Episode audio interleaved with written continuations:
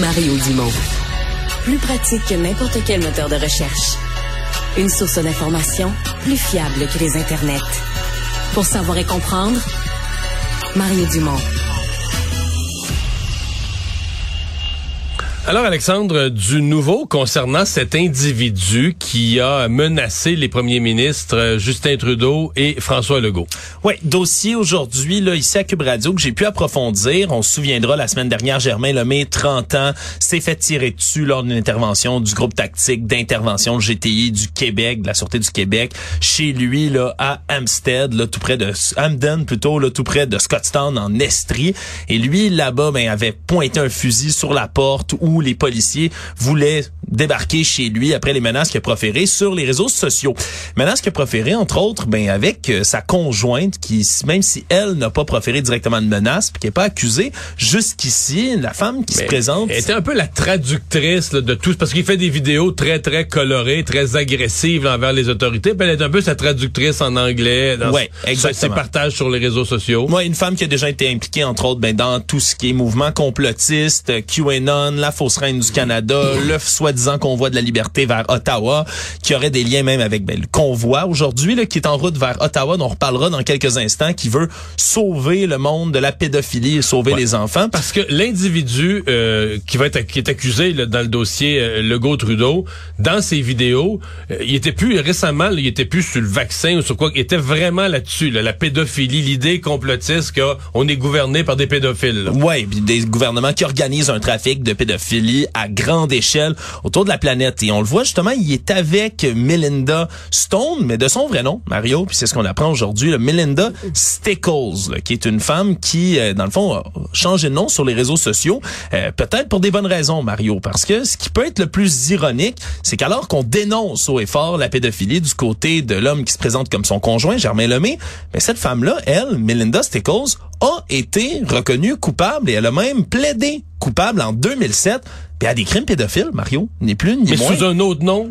Sous un autre nom que sur lequel elle se présente sur les réseaux sociaux désormais aujourd'hui. En fait, on sait même pas si lui le sait. Là, ouais, ça qu'elle a eu une ancienne vie sous un autre nom. Ben peut-être pas Mario, effectivement, peut-être qu'il n'est pas au courant. Là. Du moins, il est incarcéré en ce moment. Je sais pas s'il va voir l'apprendre de notre bouche. Et donc tu nous parlais de, de, plaider coupable à des accusations quand même graves. Ouais, lorsqu'elle avait 35 ans à Sherbrooke, des faits qui se sont produits entre décembre 2006 et avril 2007. C'est en 2007 qu'elle a plaidé coupable. Elle gardait cinq enfants du voisinage, âgés entre 8 et 14 ans. Un garçon, quatre filles, semble-t-il. Elle leur a donné de l'alcool, du cannabis également aux jeunes. Et là, pendant qu'ils étaient sous l'influence de tout ça, elle les aurait photographiés pendant qu'ils posaient des gestes à caractère sexuel qu'elle les aurait incités à faire. Elle se serait elle-même dénudée, se serait mise en scène aussi avec les jeunes sur les photos. C'est une plainte là pour porter par un des enfants justement là qui aurait été à l'origine le 29 mai là, de ces années-là. Donc de la plainte officielle qui aurait finalement le mené à des accusations puis à une reconnaissance de culpabilité. Elle a occupé de 18 mois d'ailleurs de prison pour ce crime-là qu'on lui reproche à ce moment-là. C'est l'ironie vraiment de la chose en ce moment, Mario, de voir qu'on a une femme qui appelle justement là, à défendre, à sauver les enfants, qui est avec son conjoint.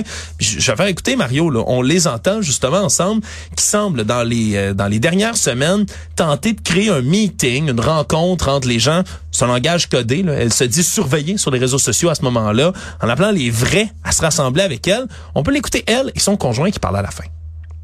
On veut organiser, euh, comme c'est là, euh, un meeting pour tous les sérieux au plus vite. Parce que là, c'est assez, là. On est en train de virer fou avec tout ce qui se passe en Saint-Cite, là, puis euh, ça marche plus. Fait que les vrais, vrais, là, faites-nous signe. La seule chose qu'on veut, c'est la génération future, on veut sauver les enfants. Encore une fois, Mario, on veut sauver les enfants. C'est hashtag Save the Children, qui est un mot-clé qui a été beaucoup utilisé autour de ça.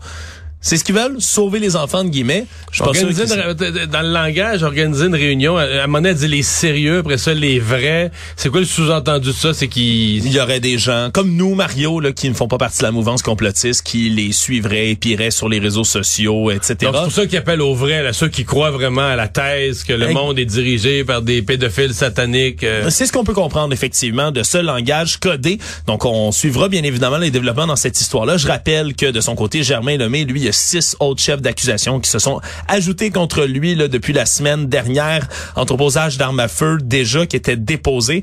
Mais là, on parle de menacer de brûler, détruire ou endommager un bureau de la CNSST, euh, d'avoir menacé de causer la mort ou des lésions corporelles à tout policier qui se présenterait chez lui. Même chose pour n'importe quel officier de la CNSST qui se serait présenté chez lui. Menace de causer la mort ou des lésions corporelles au premier ministre François Legault et Justin Trudeau. Donc, on a quand même là toutes sortes d'accusations qui sont déposées contre lui. En ce moment, la justice s'oppose à sa remise en liberté.